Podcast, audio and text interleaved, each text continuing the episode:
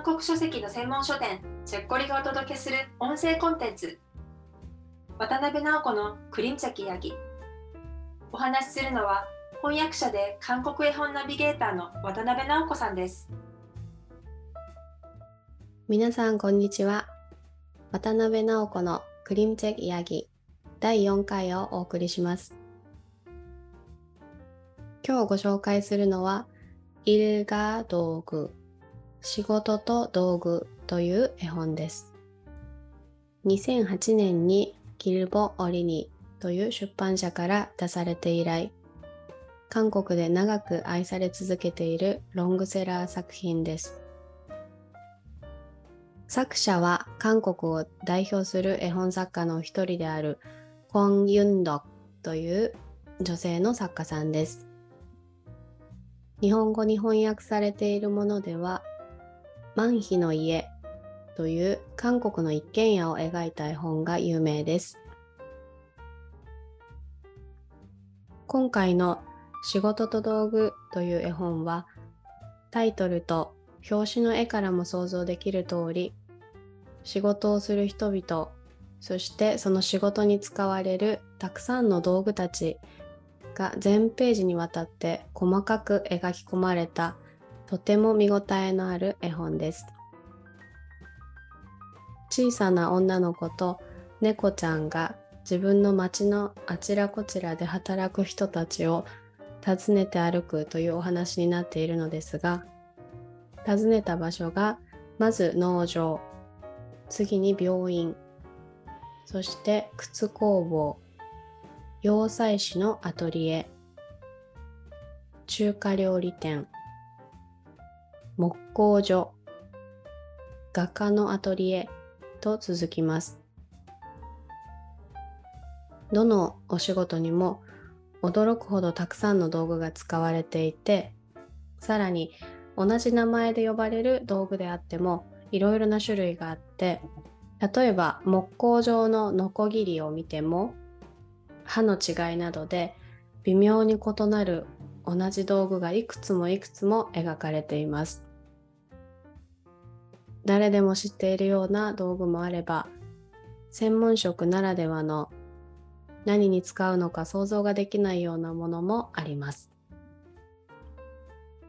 これらの道具の一部は端末で名前や使い道が説明されているので韓国語の勉強にもなると思います。これだけたくさんの道具の絵を描くというのはそれだけでも大変な仕事だっただろうと想像しますし単に道具を描くだけでなく仕事をする人の人間味が感じられるような小さな見どころがところどころに隠されています。例えばお医者さんの聴診器に子供が怖がらないようにふわふわした猫のマスコットがついていたり靴職人さんの作業台の引き出しに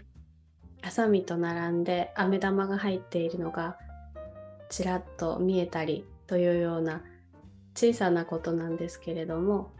宝探しをするような楽しさがあります。この7つの仕事場を順番に訪ねた後最後に女の子と猫ちゃんが街を歩いているページが出てくるのですがよく見ると2人は畑のお野菜がいっぱい入ったカゴを持って靴職人さんの作ってくれた靴を履いて洋裁師さんの仕立ててくれた服を着て木工所で作った額と画家さんのアトリエで描いた絵を持っています。この子どもたちの姿に象徴されるように私たちの生活というのはたくさんの人たちの仕事に支えられているということが感じられるシーンです。端末には作家さんの後書きがあってこんな言葉が書かれています。一人の人が靴を作って生きられるのは別の人が服を作っているからだ。私が絵を描いて暮らしていけるのは誰かが畑を耕しているからだ。さまざまな仕事をするすべての人が尊重されて幸せに生きられる世の中であってほしいということも書いてありました。後書きでは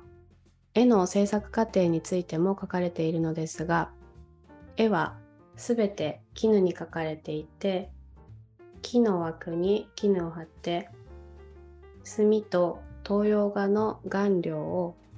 表と裏両方から重ねて塗っていくことで色彩の深みを出しているそうです絵本の中に出てくる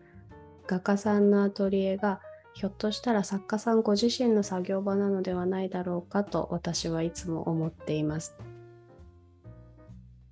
コン・ニュンドクさんの他の絵本にも共通することですがこの東洋画の線と色彩の美しさそして絵の緻密さというのは他の絵本では見られないような素晴らしいもので絵本を手元に置いて何度も開いてみたくなる理由でもあります。コン・ユンドクさんは1960年生まれで90年代に息子のマンヒ君のために作品を作ったことがきっかけで絵本作家の道に進まれたそうです。中国で山水画などを学んだご経験をお持ちでその技法を取り入れた美しい絵が高い評価を集めています。初期の頃の絵本は生活に根ざした作品が多くて